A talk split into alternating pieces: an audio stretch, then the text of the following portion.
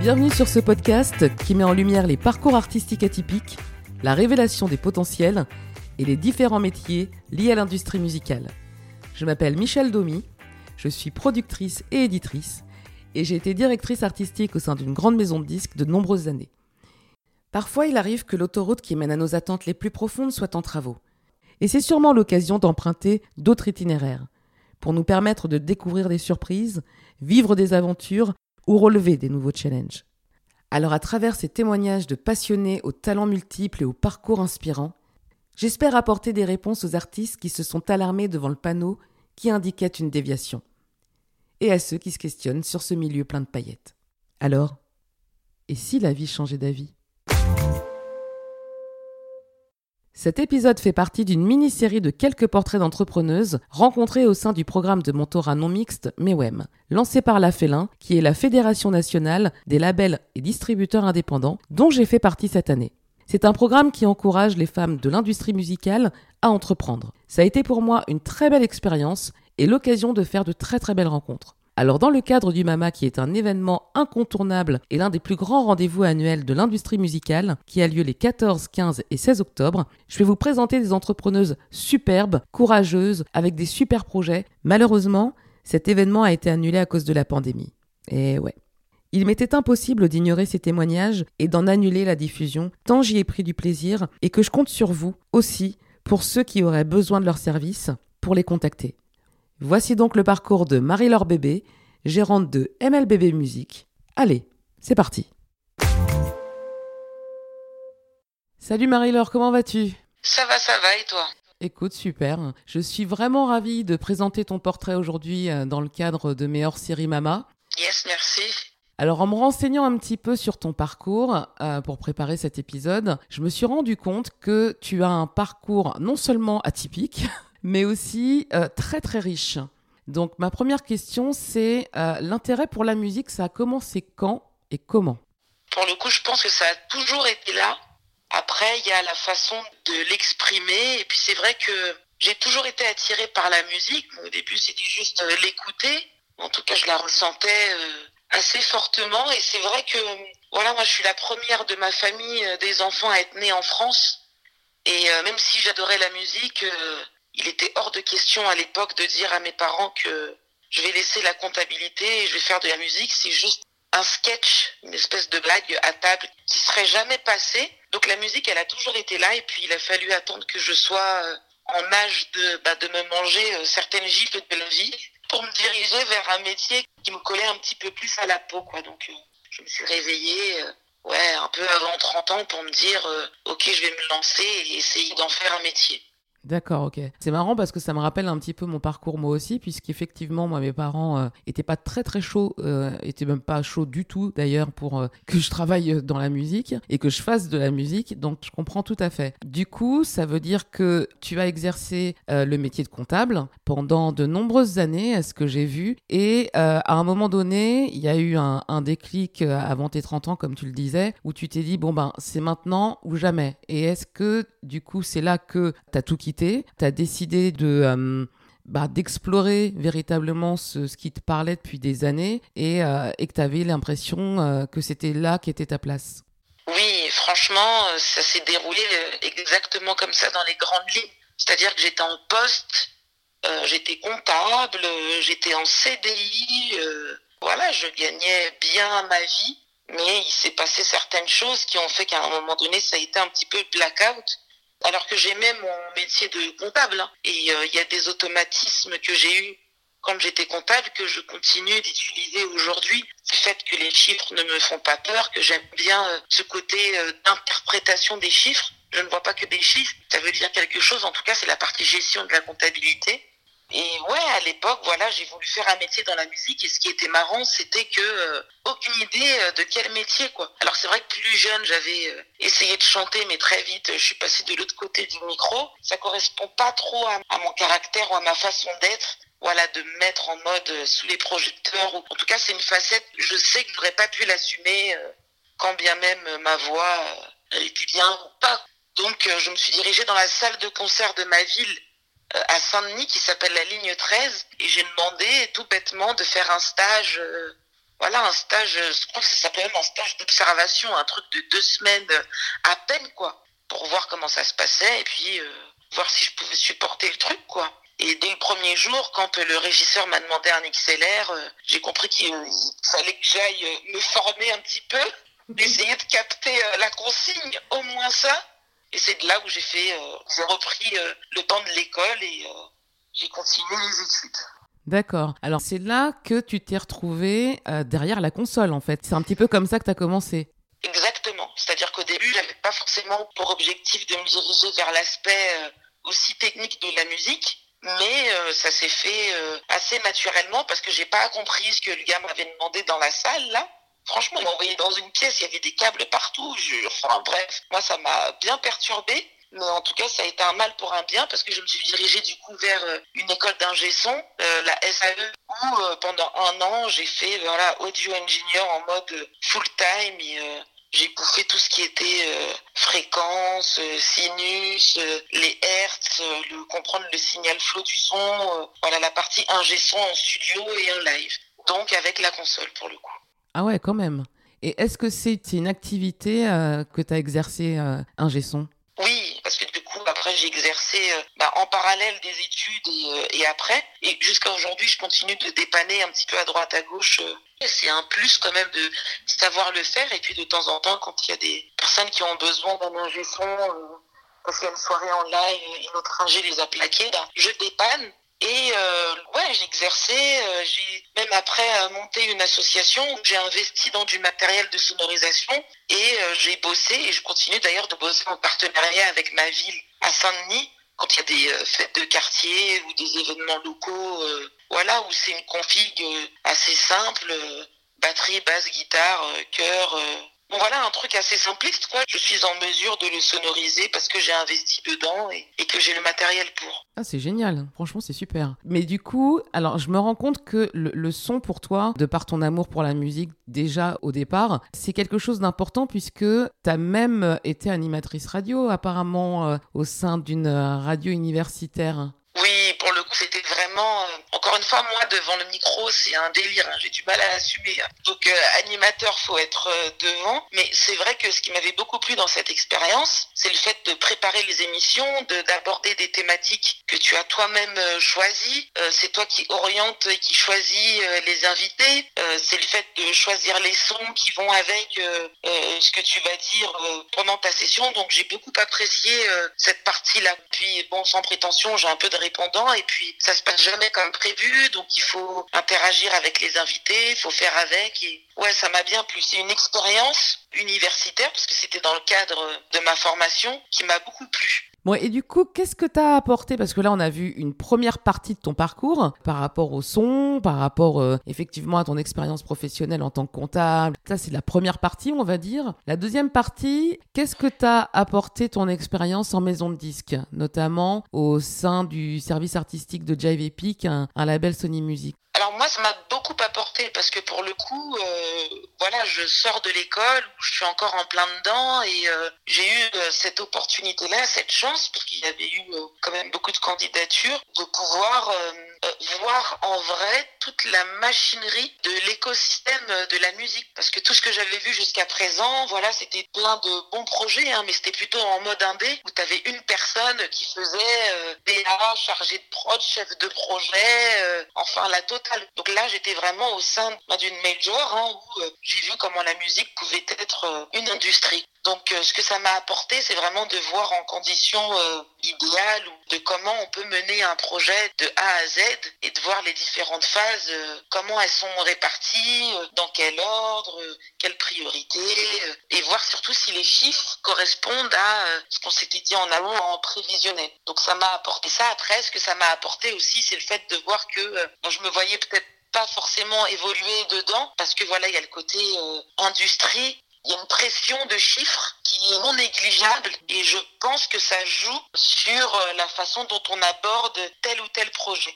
Mais c'est le jeu, hein, ça, je peux pas m'en plaindre. Donc ça m'a beaucoup apporté et en tout cas aujourd'hui je sais euh, voilà ce que je veux faire et ce que je voudrais quand même moins faire. Ok, mais malgré tout cette expérience, parce que c'est vrai que c'est un peu le jour et la nuit, c'est vrai que quand on met le pied dans une maison de disques, euh, qu'on comprend le mécanisme de tous les services, la façon dont ça se passe, c'est une expérience qui est assez déterminante. Euh, soit ça plaît, parce qu'effectivement, bon ben, euh, c'est quand même sympa comme ambiance, malgré la forte pression euh, et le fait que ce soit euh, une industrie et le côté chiffre derrière. Toi, ça plaît pas. Mais est-ce que pour toi, ça a été une aventure un peu déterminante? Ouais, parce que ça m'a motivé sur ce côté justement institutionnel que j'ai décidé de suivre juste après.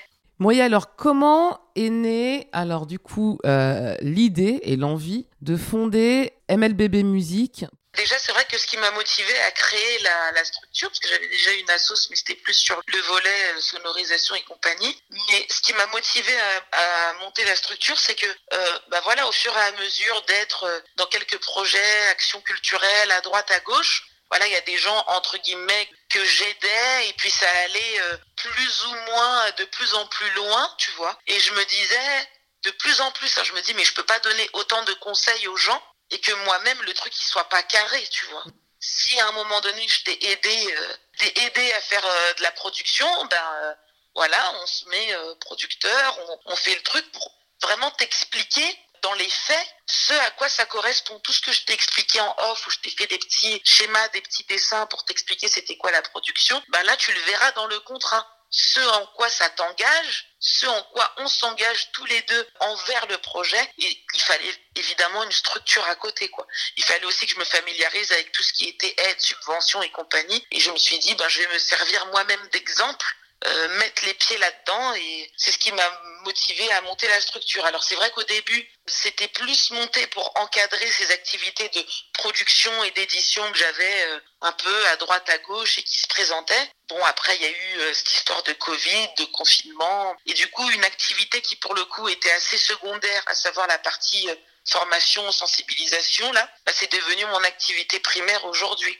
au sein de cette structure euh, MLBB Musique. Donc aujourd'hui, cette structure, elle sert à encadrer mon activité de euh, sensibilisation, de formation et de présentation d'ateliers que je fais auprès d'un public. Euh, alors avant, je disais un public de jeunes artistes urbains, mais en fait, de plus en plus, ils sont pas jeunes. c'est pas forcément de l'urbain, c'est complètement explosé quoi. Il y a des gars du rock, du classique, il y a de tout. Comme quoi, on a vraiment tous les mêmes besoins quoi. Bah oui, puisque aujourd'hui, c'est vrai que les artistes entrepreneurs peuvent effectivement distribuer très facilement leur musique, mais alors par contre, ils méconnaissent totalement toutes les pratiques économiques et administratives qui encerclent cette activité. Et là, pour le coup, ils se disent, OK, alors j'ai sorti mon single, et maintenant, ils, Qu'est-ce qui se passe maintenant? Et c'est là effectivement que euh, c'est important d'intervenir parce que bon bah c'est bien beau de mettre son single sur TuneCore ou iMusician etc. Mais à un moment donné on se dit ah ouais mais moi j'ai quand même payé du studio. Ah et puis j'ai payé ci puis j'ai payé ça. Et puis mais ça revient comment la thune en fait Et je pense que ça, c'est important de, l'expliquer aux artistes, surtout aujourd'hui, que bah, il y a de moins en moins de signatures en développement dans les grands groupes. C'est vrai que pour ces artistes entrepreneurs-là, c'est important de, de, se cadrer, de savoir exactement ce qu'ils font et ce à quoi ils ont droit et de comprendre exactement où ils mettent les pieds. Exactement.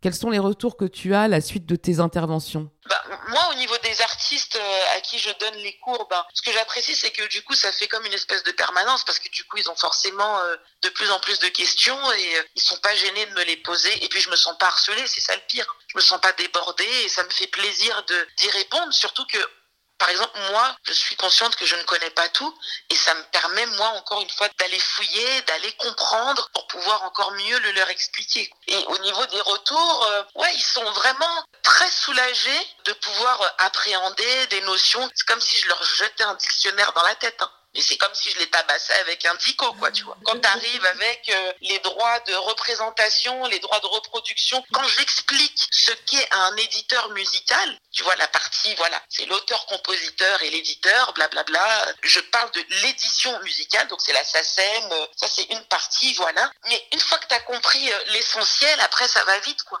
Ils se sentent valorisés, respectés, d'avoir en face quelqu'un d'eux qui, voilà, qui parlent comme eux et, ils comprennent. Ils n'ont pas honte de poser des questions qui peuvent paraître euh, bébêtes, quoi. Donc voilà, des retours euh, très positifs. Mais après, mon avis, il n'est pas objectif, tu vois. Mais en tout cas, les retours que j'ai pour l'instant sont bien, plutôt pas mal, pourvu que ça dure. Donc du coup, pour synthétiser un petit peu, et puis en plus tu connais le, le thème de ce podcast, au lieu de te demander comme à mes invités habituels, de nous faire découvrir des jeunes talents, euh, je vais te demander de me citer trois actions majeures et fondamentales euh, qui pourraient changer la vie de MLBB Music Alors je pense qu'il faudrait euh, enfin faciliter la tâche d'MLBB Music. Il faudrait me proposer voilà un partenariat, on va commencer sur une année, hein, où en mon nom, enfin vous pouvez un petit peu passer par moi où je pourrais servir de passerelle pour aller un petit peu draguer ces publics-là que vous, vous avez du mal euh, à approcher pour euh, différentes euh, raisons. Passez par moi pour accéder à ces publics et vous verrez ce serait bénéfique pour tous quoi. Et l'idée c'est pas que je vienne chaque année ou tous les six mois ou tous les trois mois essayer de revenir vous reconvaincre pour un truc euh, pour lequel vous êtes déjà convaincu, euh, partons sur un partenariat déjà de longue durée, parce que je pense qu'on a réussi à prouver que euh, c'est d'utilité publique. Tu vois, on n'en a pas parlé, mais pendant un moment, je me suis dit, mais il faut que j'arrive à faire de ces ateliers que ce soit un business qui soit rentable également pour moi. J'ai réfléchi pendant longtemps à, un montant que ces artistes pourraient payer pour pouvoir avoir accès à ces informations-là. Et puis là, depuis un an, je me dis, je suis désolée, c'est pas à eux de payer, quoi. Il y a des institutions qui sont là Ma proposition, elle est d'utilité publique. Donc c'est à ces institutions-là de m'envoyer, si je puis dire, euh, euh, sur le terrain et de voir que ce sera bénéfique pour tous, quoi. Donc euh, faites-moi confiance, investissez sur ce type de projet, ce sera bénéfique pour tous encore une fois. Donc s'il faut trois propositions, c'est voilà que trois institutions investissent sur MLBB Musique parce que ça va être rentable pour tous, on l'a déjà prouvé. Bah, là au moins c'est clair et j'ai vraiment hâte bah, que tu me donnes le feedback. Et euh, franchement, euh, bah, moi, je te remercie beaucoup. Est-ce que tu as un petit message éventuellement aux artistes entrepreneurs qui écoutent, puisqu'il y a beaucoup d'artistes entrepreneurs qui écoutent le podcast ben, Mon lien LinkedIn, c'est le seul euh, sur lequel j'arrive à me, à me pencher et du coup, je voulais aussi ouais, laisser un, un grand message euh, à quelqu'un qui m'a beaucoup aidé dans toutes les initiatives que je suis en train de faire là. C'est Laurence Leny. Elle a été d'un grand soutien euh, euh, physique, moral, mental, tout ce qu'on veut. C'est une personnalité, quelqu'un de, de, très humble qui aide, mais vraiment beaucoup de personnes pour le coup, parce que c'est vrai qu'elle a été ma mentor pendant le programme de mentorat de Maywem. Voilà, ça me sert vraiment beaucoup d'exemples. Elle le fait par euh, passion. Voilà, elle le fait, elle n'attend rien en retour. Et vraiment, ça m'a été, euh, et ça continue d'ailleurs de mettre d'une énorme aide et d'un grand soutien. Donc, merci beaucoup à Laurence Leni. Alors je la connais pas aussi bien que toi évidemment, mais en tout cas le, peu de rapports que j'ai pu avoir avec elle euh, m'ont vraiment bluffé parce que c'est vrai qu'on a rarement l'occasion, encore plus dans ce métier, de rencontrer des personnes aussi chaleureuses et vraiment moi elle m'a elle m'a scotché. C'est une femme extraordinaire. Ouais. Eh ben écoute, moi j'ai été ravie de cet échange. Plein de bonnes choses pour la suite. J'indiquerai euh, du coup ton LinkedIn dans la bio de l'épisode et euh, plein plein plein de positifs pour la suite quoi. Ça marche, merci beaucoup et encore merci toi, toi également hein, pour euh, l'initiative que tu mènes. C'est vrai que souvent on a besoin de ces créneaux-là où on peut s'exprimer librement, il n'y a pas forcément d'enjeu. Mais l'idée, ouais, c'est qu'on puisse parler librement de sujets qui nous intéressent tous. Quoi. C'était vraiment avec grand plaisir. Je te dis à très bientôt. Ça marche. À plus, Michel. Ciao. Ciao. Pour clore cet épisode, Laurence Loni, directrice de l'écosystème startup des industries créatives chez Orange et mentor de Marie-Laure au sein du programme de mentorat MEWEM, va nous parler de leur collaboration. Tout d'abord, bonjour Laurence et merci. Bonjour. Merci de m'avoir accordé un créneau dans ton planning hyper chargé euh, pour compléter le portrait de Marie-Laure. Comment s'est déroulée votre collaboration dans ce contexte de Covid où les ateliers ont été pour la plupart effectués par Zoom et que vos rendez-vous ont été avortés par l'interdiction de sortie? Oui, alors bon, bah, c'était une année euh, très particulière hein, pour tout le monde, particulièrement euh, dans le cadre de ce programme où finalement euh, le lien, la relation, on va dire, intuitive personnée avec des rencontres fait que, en effet, ça permet une fluidité en fait, une efficacité euh, dans les relations. Mais finalement, euh, je pense, enfin, dans le cas de mon côté, euh, pour moi, ça n'a pas du tout été un frein. Au contraire, Pendant cette période, j'ai passé beaucoup de temps avec Marie-Laure au téléphone. En fait, je ne sais même pas si on a fait des zooms, mais en tous les cas, on se parlait très souvent au téléphone. On échangeait par WhatsApp. On s'est vu quelques fois donc avant le confinement et puis après. Vraiment beaucoup échangé. Je pense que finalement cette période euh, aussi euh, qui pour les mentorés était certainement euh, très difficile, bon c'est pour certains mentors aussi, mais du coup moi j'étais dans des bonnes conditions en télétravail chez Orange.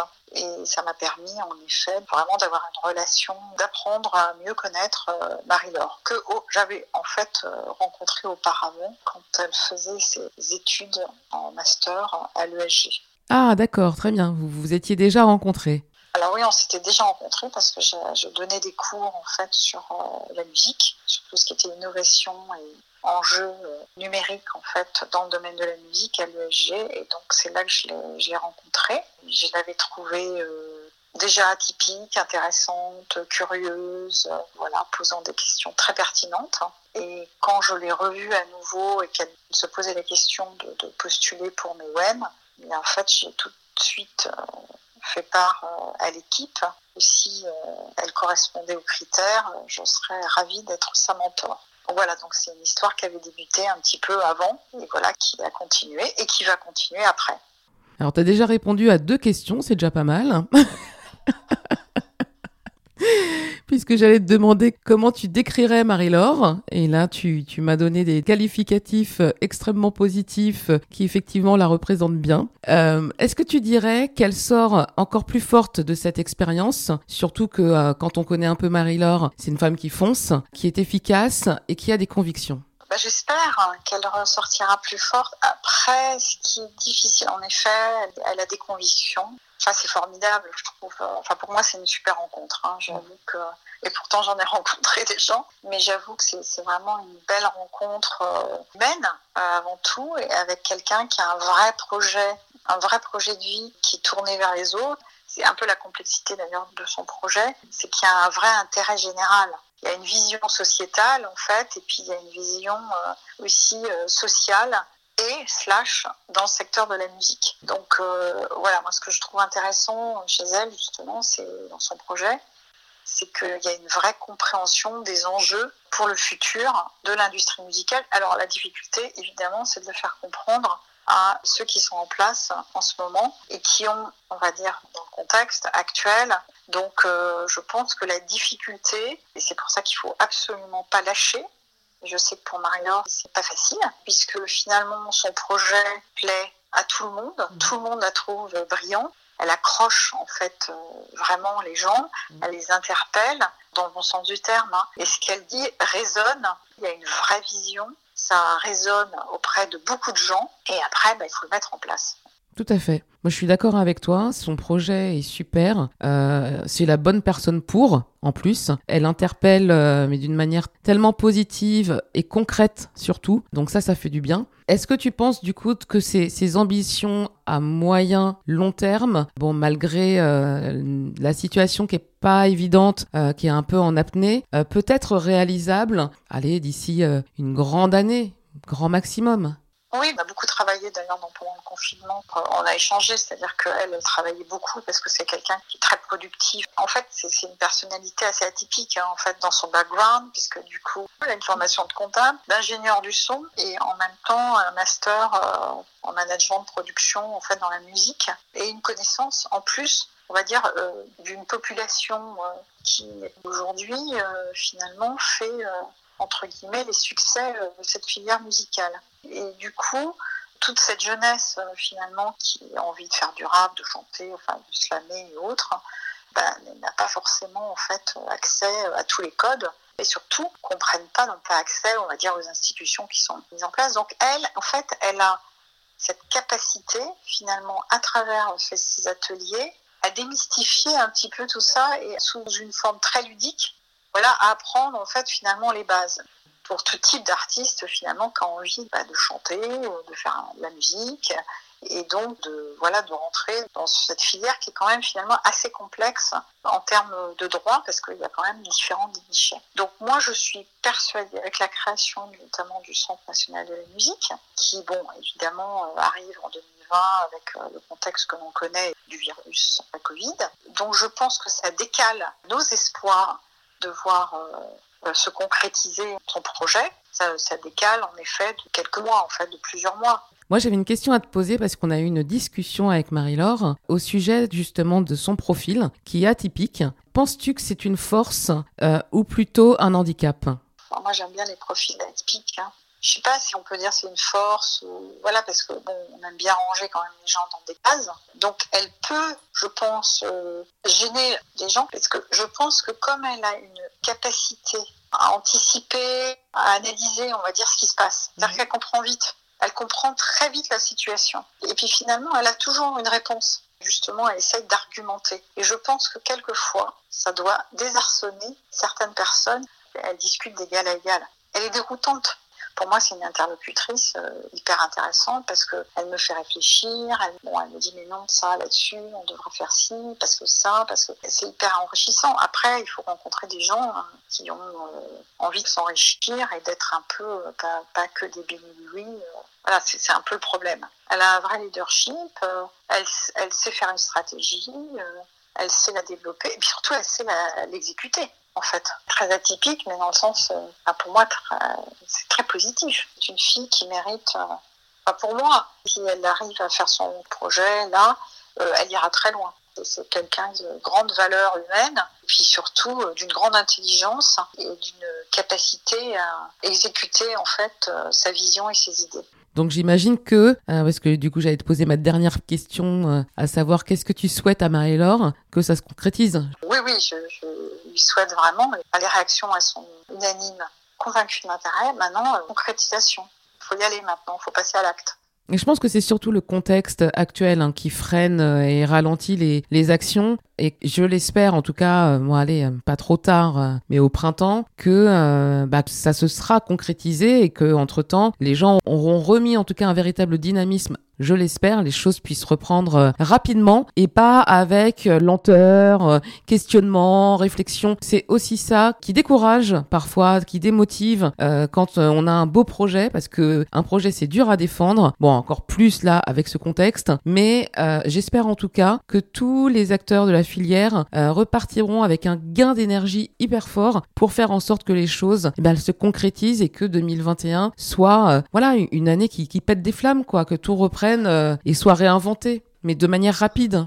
Complètement. Non, non, mais je pense qu'en effet, il faut se donner, euh, voilà, encore euh, jusqu'à la fin d'année. En effet, bon, voilà, mais les graines, en fait, voilà, il faut les planter maintenant. Enfin, il faut continuer à les planter, et puis il faut que ça, ça pousse l'année prochaine. En tout cas, merci. Porte-toi bien. Toi aussi. Euh, et, prends soin de toi et à très bientôt, j'espère. À bientôt. Au revoir.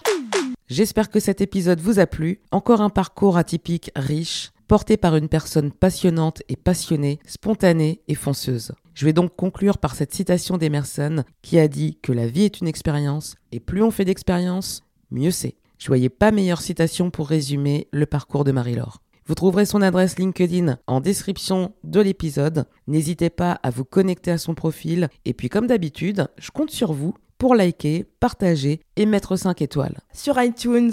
Prenez soin de vous et à très vite pour un nouvel épisode.